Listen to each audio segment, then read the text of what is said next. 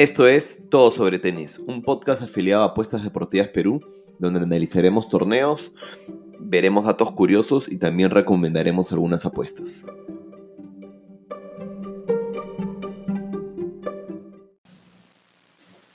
Hola, ¿qué tal familia? Estamos en un nuevo capítulo de Todo sobre Tenis. Eh, el capítulo de hoy lo voy a tratar de hacer un poco corto, dada la hora acabo de llegar de la playa, es domingo casi 12 de la noche pero igual no quería hacer de grabar porque el año empezado, eh, el año de tenis, no el año tenístico empezado, y ha empezado con un nivel este, de algunos jugadores que realmente me sorprende, me alegra y me, emociona mucho para lo que viene. Eh, y sobre todo porque nada, estamos en, ni siquiera en la mitad, ¿no? Pero cerrando, entrando ya al, al final de la fase de grupos del ATP Cup. Y por otro lado arranca también el ATP 250 de Doha, primer torneo eh, que se va a disputar este año de, estos ATP 250. ¿no? Antes habían eh, el ATP de Perth, eh, el ATP de Brisbane, me parece uno más, que bueno, como comenté la vez pasada, se han unido todos en formar este ATP Cup que está hasta ahora bastante bueno, tenía algunas cosas que nos ha dejado algunas lecciones. Este, sí, creo, que, creo que primero mejor empiezo por Doha y luego nos pasamos a, a, la TPK, a la mitad, siempre vamos a dejar ahí unos comentarios sobre, sobre lo que se dio y, sobre qué, es lo que creo que se viene más adelante. Eh, sobre el ATP de Doha, el campeón del año pasado fue eh, Roberto Bautista. Eh, Bautista que hoy está en la ATP Cup, ¿no? inclusive recuerdo le ganó en semifinales a Djokovic, que también está en la ATP Cup. Entonces, hay muchos jugadores que han decidido irse a la TPK por lo que han dejado este eh, a este ATP 250 como con nuevas caras, por así decirlo, y con nuevos aspirantes al título, ¿no? Eh, de hecho, a mi parecer ha perdido nivel, ¿no? El, sembrado número el sembrado número uno hoy en día es Babrinka. Este. Babrinka que ha sido ganador de Grand Slam, Babrinka que sabemos que es un crack, pero Babrinka que sabemos que también ha venido luchando con lesiones en el US Open volvió, volvió a demostrar su calidad ganándole a Djokovic también, etcétera, pero luego cayó porque estaba también eh, no en su mejor momento. El otro, el otro finalista el, año pasado fue Verdic, eh, ¿no? jugador checo que ya se retiró, este, como cambia la vida en, un año exacto. Eh, por lo que, bueno, nada, vamos a hacer el típico análisis que hemos venido haciendo en los torneos pasados, ¿no? Vamos a, a ver los emparejamientos, vamos a ver qué es lo que esperamos, eh, quiénes esperamos que quiénes espero que lleguen a la final. Y vamos a ver, no, no sé si no creo que me anime a dejar un campeón para ese ATP de Doha. Estuve ya viendo un poco las cuotas, etcétera. Y la verdad es que es un primer torneo, primer torneo del año. Y como ya muchos sabrán, el tenis, o sea, para sacar buenos resultados en tenis hay que venir, o sea, tienes que estar como que en medio de la temporada, eh, o no en medio de la temporada, pero tienes que estar, o sea, tienes que como, como saber el, en qué está cada uno de estos jugadores, ¿no? Por eso es que me gusta tanto el tenis, justo lo hablaba ayer con un amigo, este, ¿por qué tantos mejor, o sea, por qué sacaba tantos mejores resultados en tenis que en fútbol y en básquet? Este, y al final un poco la conclusión que llegamos es que nada, claro, en tenis, si bien son más de mil jugadores, eh, como yo me enfoco en la ATP, eh, en los torneos ATP, en verdad con que me conozca a los 100 primeros jugadores o 120 ya 150 este, y los sigas durante todo el año, qué torneos van, a qué torneos no van, cuándo se lesionó, si se casó, si tuvo un hijo, como lo de Fognini, por ejemplo, ahora no me atreví a dejar las apuestas, en verdad, en verdad más que no me atreví, se me pasó, Y tampoco lo quise hacer por, eh, por ser primer torneo, pero al final Fognini acaba de tener una hija, llegó el 3 de, llegó el 3 de enero a Australia y el 4 de enero tenía que jugar, claramente perdió su partido y el siguiente también lo perdió porque además que Fognini parece que le sudaron un poco estar hoy en el ATP Cup, ¿no? Y haya tenido que ir más por compromiso. Este, entonces son ese tipo de cosas que tú tienes que saber y tienes que estar al tanto, pero la única forma de estar al tanto es cuando ya empiezan a jugar y te, empiezas a enterar de las noticias, las novedades, etcétera, ¿no?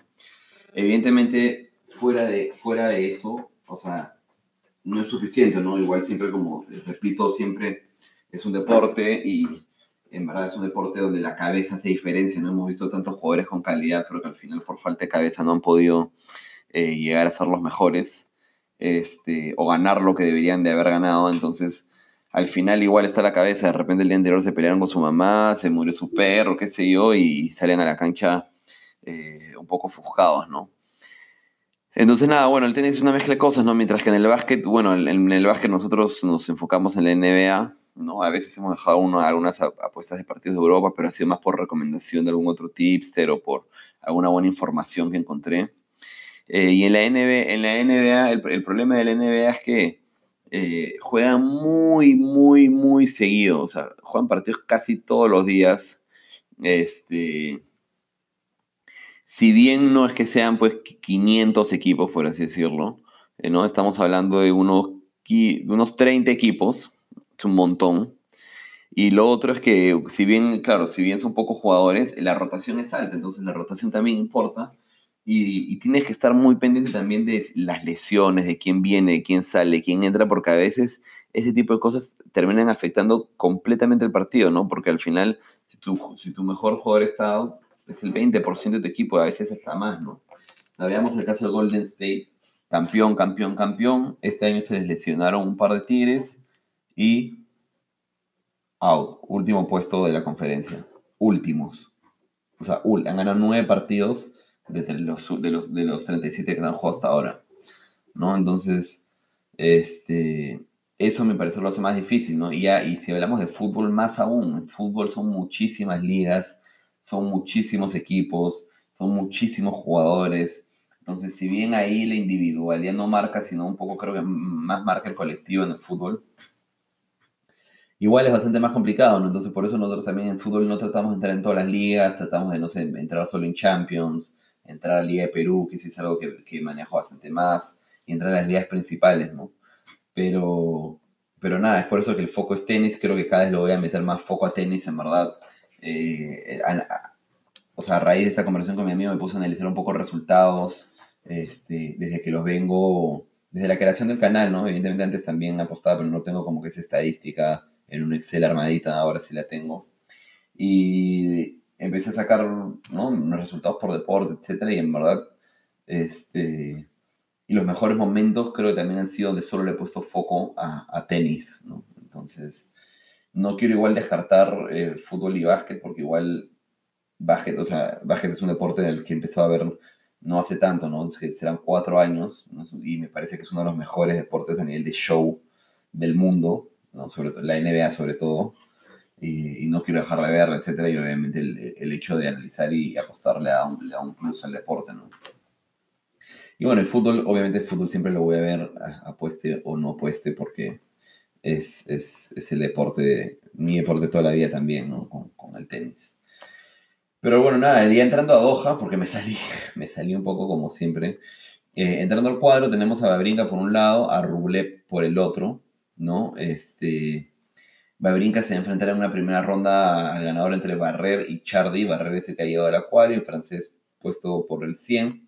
Y el Chardy es un habitual de la, del, circuito, puesto 50, se mantiene, bastante, bastante bueno. Pista, la pista rápida es un poco la que se acomoda a su, a su juego, ¿no? Entonces, la verdad, hoy, primer partido del año, no tengo ni idea. O sea, obviamente me iría, creo, por Chardy por tema de ranking. Este, pero la verdad que no estoy seguro. Este, bueno, acabo de ver acaba de terminar el partido entre Klassen, bueno, entre el partido de dobles de Chile y, y Sudáfrica, y me dieron muchas ganas de entrar en la remontada de Klassen, que se paga más de 3.50, y al final la han, terminado logrando. Lástima, pero, pero bueno, son cosas que se dan. Eh, por eso es que me causa me causa un poco de dificultad hacer ese análisis porque, bueno, vamos con Chardy. Chardy va brinca. Me parece que es otro partido que también va a estar bien parejo. O sea, Chardy, eh, perdón, Babrinka no le dio particularmente bien ese torneo. El año pasado creo que me parece que llegó a, cuartos. Creo que en un par de partidos llegó a cuartos. Este.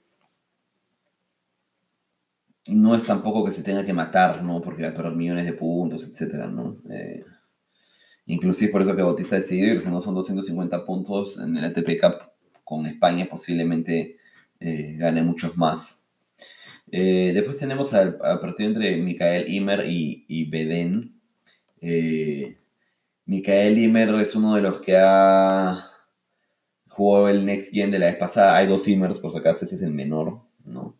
Ganó varios Challengers y ha hecho, ya irrumpido.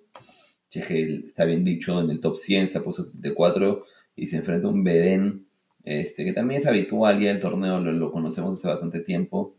Eh, y que no juega realmente hace bastante, bastante tiempo a nivel ATP.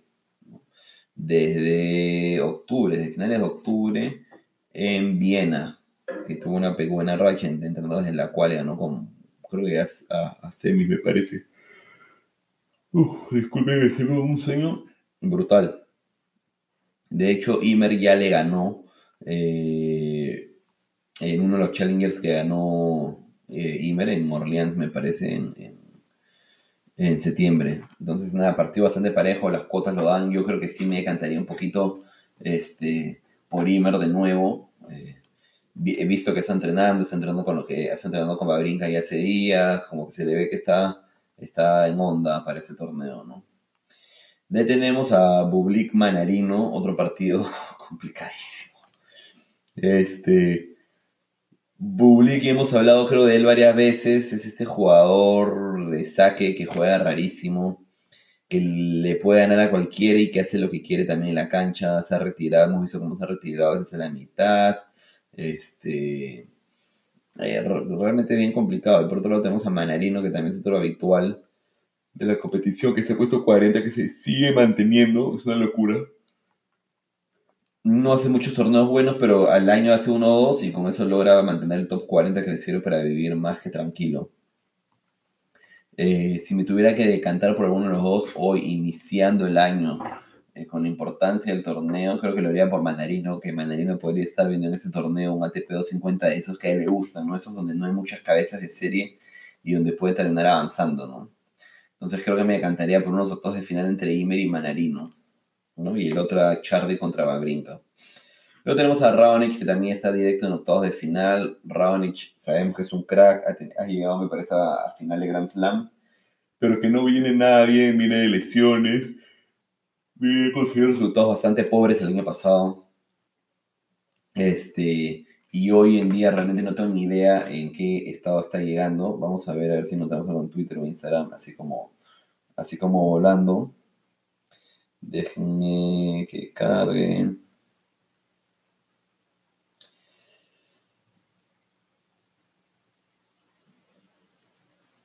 A ver, no lo encontramos acá. Raonic.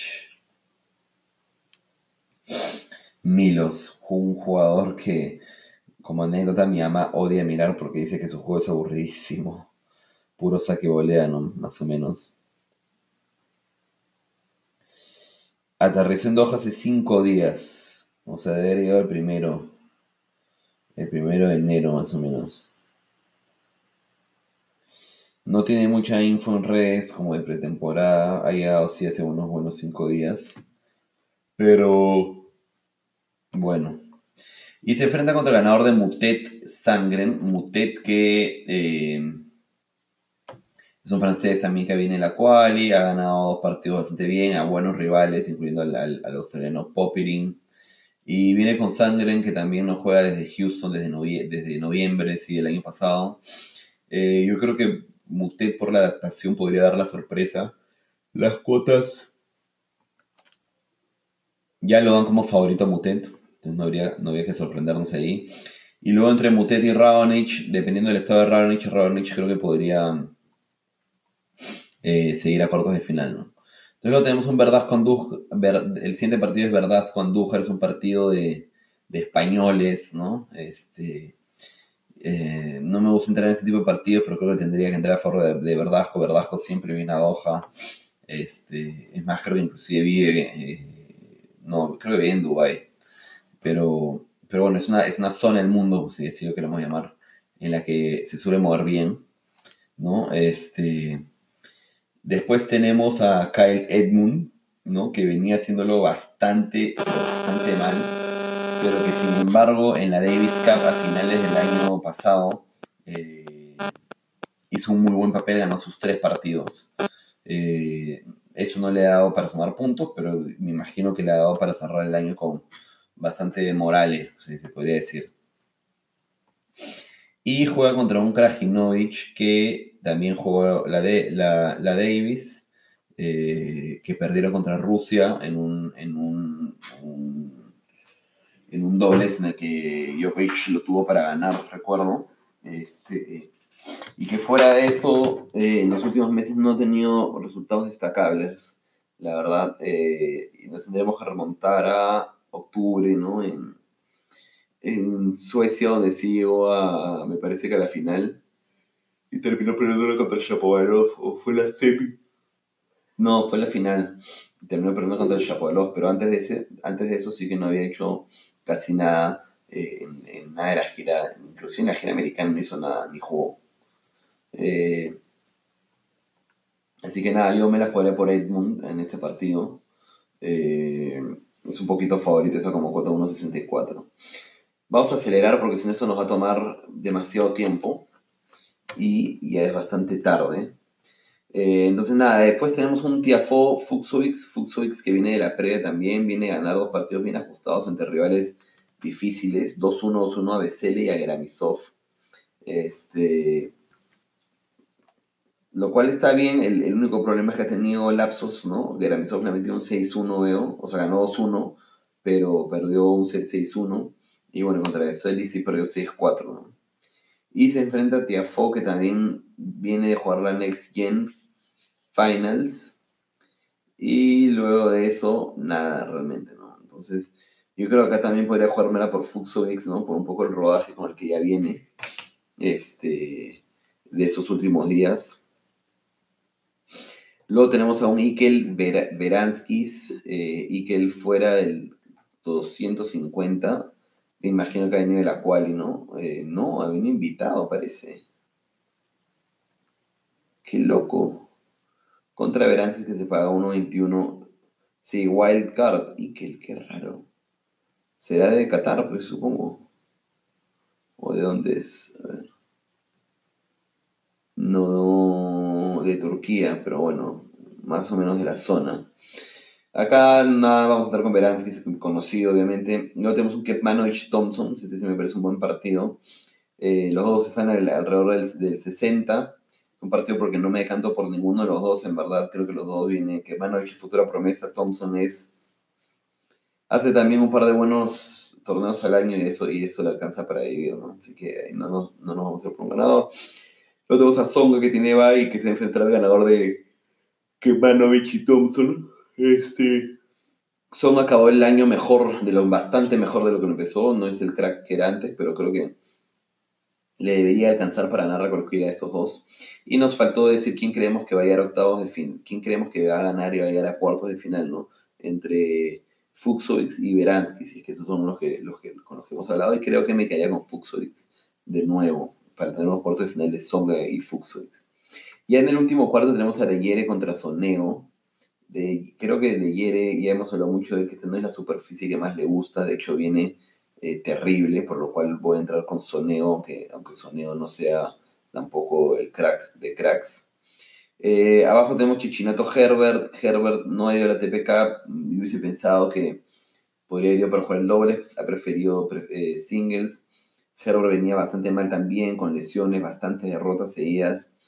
Chichinato viene de jugar Challenger de Lima, rarísimo, de perdió inclusive en primera ronda, no sé para qué vino. ¿no? Chichinato, ya hemos hablado de él que después de una temporada en la que me parece llegó a ser puesto veintitantos. Antes de eso ya se hablaba de, los amaños y, bueno, hoy en día me parece que también, porque en verdad ha un año nefasto. Entonces yo creo que vamos a ir con, con Herbert eh, a este partido. De ahí tenemos Yasiri Kukushkin. Yasiri ha recibido wildcard. Yasiri está al borde del retiro si es que no se retira hoy día, por lo que Kukushkin tiene una cuota de, bueno, es bastante baja, ¿no? De 1.20, pero de favorito. Creo que eh, entre Herbert y Soneo, Herbert, si es que está bien, que es un buen jugador, podría llegar a cuarto de final contra un Rublev que creo que le va a ganar a Kukushkin. Eh, entre Rublev y Herbert, creo que Rublev entre Songa y Fuxovic, creo que Songa, entonces tendríamos una semifinal abajo de, en verdad, Songa Rublev. Y arriba es la que realmente no sé si Babrinka vaya a llegar y Raonic vayan a llegar. Este, ese, ese, ese Babrinka es el que me causa más dudas y es, por el hecho que creo que no voy a dejar apuestas de campeón para ese torneo. No lo he decidido todavía. Este, de hecho, bueno, voy a tener que decirlo pronto, obviamente. Eh, vamos a dar la cuota de, campeones. ¿no? Porque para campeones tenemos a Babrinka favorito, evidentemente a cuota 5, Rublev 5.50 y Songa 6 y Raonic 6. Lo bueno es que son cuotas que dan para combinar, ¿no? Este, vamos a regresar a ver un una vez más el Edmund, en qué parte, en qué parte está Edmund contra el Kajinovic, hemos dicho que Edmund gana, Edmund se enfrenta a Verdasco. Mm,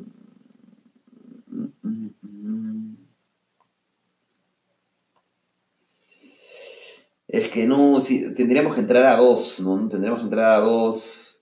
Vamos a abrir un Excel rápido.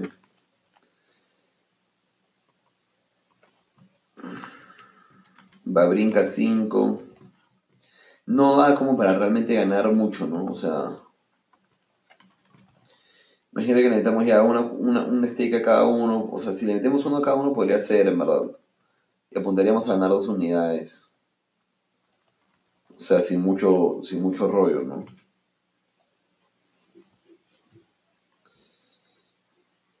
Puta, inclusive por ahí podríamos meter un 0.5 a, a Edmund.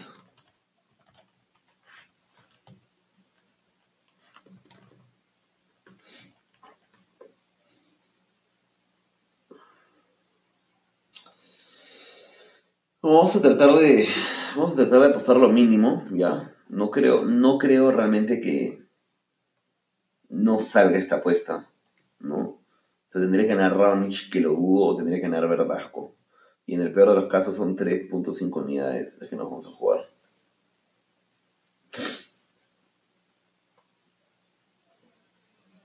¿3.5 unidades?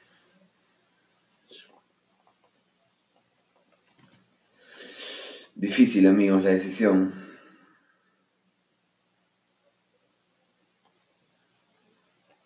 Yo creo que vamos a ir con la apuesta, ¿ya? Vamos a ir con la apuesta, este...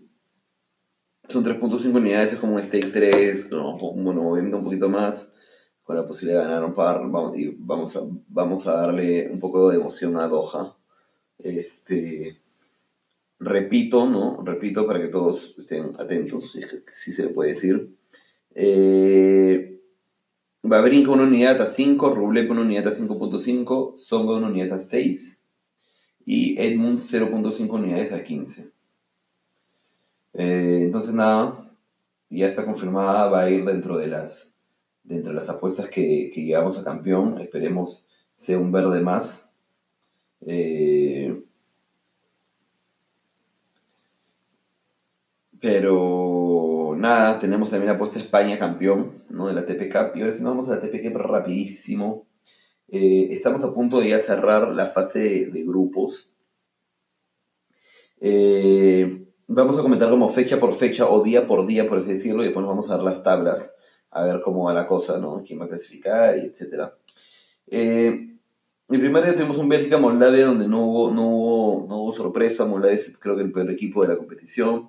Luego tuvimos un Canadá-Grecia donde sí, entre Ojer, Aliasim y Shapovalov sorprendieron ganando a la ¿no? obviamente el, buen, el hermano mayor Tizipas, no el hermano menor.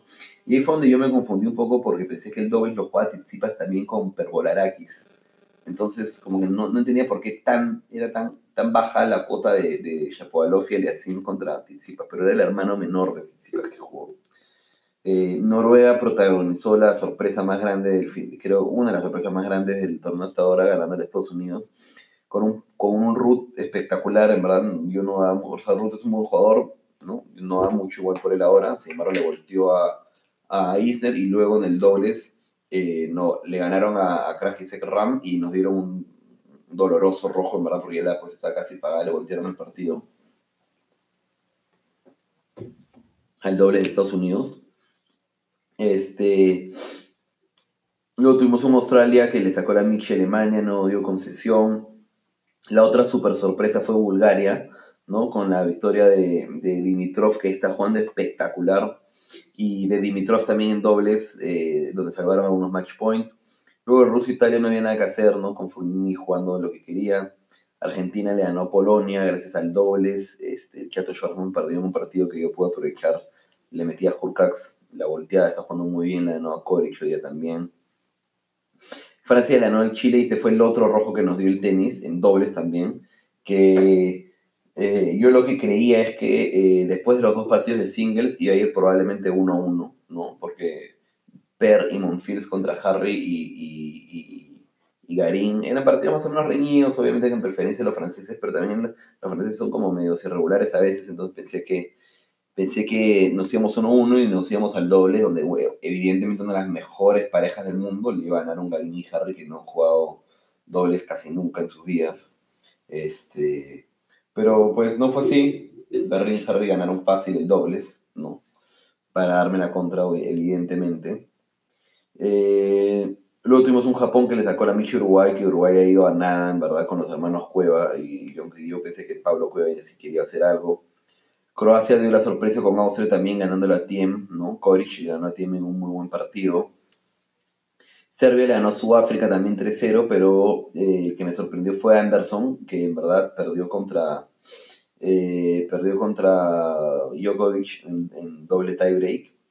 Luego España, Georgia, ni que decir, un 3-0 rápido. Bulgaria, Moldavia, volvió a ganar eh, Bulgaria bastante, bastante bien. esa vez ganaron los dos singles una de las definiciones más increíbles, creo, la de ayer fue la Australia-Canadá, que ha sido espectacular, con partidos este, buenísimos. El Shapovalov, eh, contra de Minaur, sobre todo de Minaur, está jugando increíble y Shapovalov también. Luego tuvimos un Italia-Noruega, eh, donde Ruth también ganó su partido. No, creo que Ruth perdió su partido. ¿Cómo fue este? Sí, creo que Ruth perdió su partido. Eh, Ruth perdió su partido y en el doble pensé que la hacían, pero no, no, no, no, no, Ruth le ganó a Fognini. Ah, sí, Ruth le ganó a Fognini, Travaglia le ganó a Duracevic y en dobles perdió Noruega. Eh, luego tenemos a Gran Bretaña, Bélgica. Esta también fue una sorpresita, ¿no? Con, con la derrota de, de Goffin ante, ante Evans. Evans que había estado bastante mal. La otra buena eliminatoria ha sido Alemania-Grecia, en la que obviamente Tsitsipas ganó su partido. Este, obviamente le ganaron al segundo griego, que es bastante, bastante malo. Y en el dobles, Grecia tenido 5, creo que iba 5-0 en el, en el tiebreak del tercer set. Eh, han, terminado perdiendo, han tenido como 4 o 5 match points, han terminado perdiendo 17 a 15 con unos puntos geniales durante el partido. Luego tenemos a Rusia que le ganó a Estados Unidos. Evidentemente ahí sí Krajicek y Ram le ganaron a eh, Kachanov y Medvedev en el doble, ¿no? Mientras que nosotros nos habían dado el rojo. Y tenemos a Croacia que le acaba de ganar a Polonia este, eh, en, en, una, en una eliminatoria también bastante... En verdad se decidió en el doble, ¿no? Perdón, perdón, perdón, perdón. Se decidió en los singles. Este, donde Koric y Silic ganaron los partidos, ¿no? Entonces ahí ya más que eso nada se puede hacer. Luego tenemos la de Sudáfrica que acaba de terminar ahorita eh, se está jugando el doble, creo, y ese ya acabó el doble, debería haber acabado. Claro, pues ya acabó. Este, este, este es este, el que hablamos sobre esto de Harry también. Eh, donde ha ganado Sudáfrica 3-0. Tenemos a un Japón-Georgia que está jugando en ese momento y que parece que Japón se la va a llevar fácil. ¿no? Ya nos quedan Austria, Argentina, Serbia, Francia, España, Uruguay que se definen hoy. Eh, bueno, ahorita, en la madrugada. Y Gran Bretaña, Moldavia, Alemania, Canadá y Rusia, Noruega que se definen mañana. Los de hoy son partidos bastante parejos, creo que el Serbia-Francia está parejo, el España-Uruguay no hay nada que decir, no sabemos que España, y el Austria-Argentina está bastante parejo también. Eh, yéndonos a la clasificación, vamos a ver cargando esto por acá. ¿Qué es lo que creo que va a pasar? Eh, yo creo que Serbia le va a ganar a Francia y va a clasificar este Serbia y Francia, creo que son los que van a pasar. Mm, no, perdón, perdón, perdón. Creo que va a pasar Serbia. España va a pasar en el grupo B, evidentemente. Eh, en el, grupo C creo que es uno de los más calientes ahorita con Bulgaria y Bélgica empatados. Este, El problema es que le falta jugar a Gran Bretaña con Moldavia. Yo creo que Bulgaria era... Si es que tenemos un Gofín, un Gofán contra, contra Dimitrov, yo creo que se la daría Dimitrov ahora. Creo que Bulgaria podría dar el sorpresón en ese grupo. Este. Luego tenemos a Rusia que va a clasificar también. Eh, en realidad, creo que lo mejor va a ser grabar un episodio cuando acabe esta, esto, o sea, cuando tengamos definidos los cuartos de final.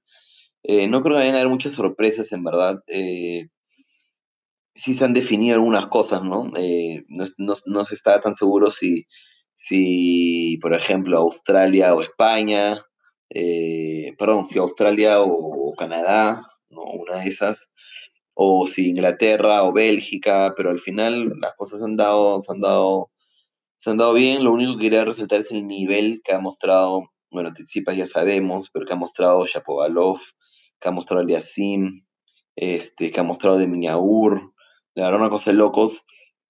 Y lo, único que le, le ha pasado a, Australia ahora es que pierda a Kyrgios. No sabemos si va a regresar, pero se retiró este, de su partido contra Canadá, así que debe ser algo grave.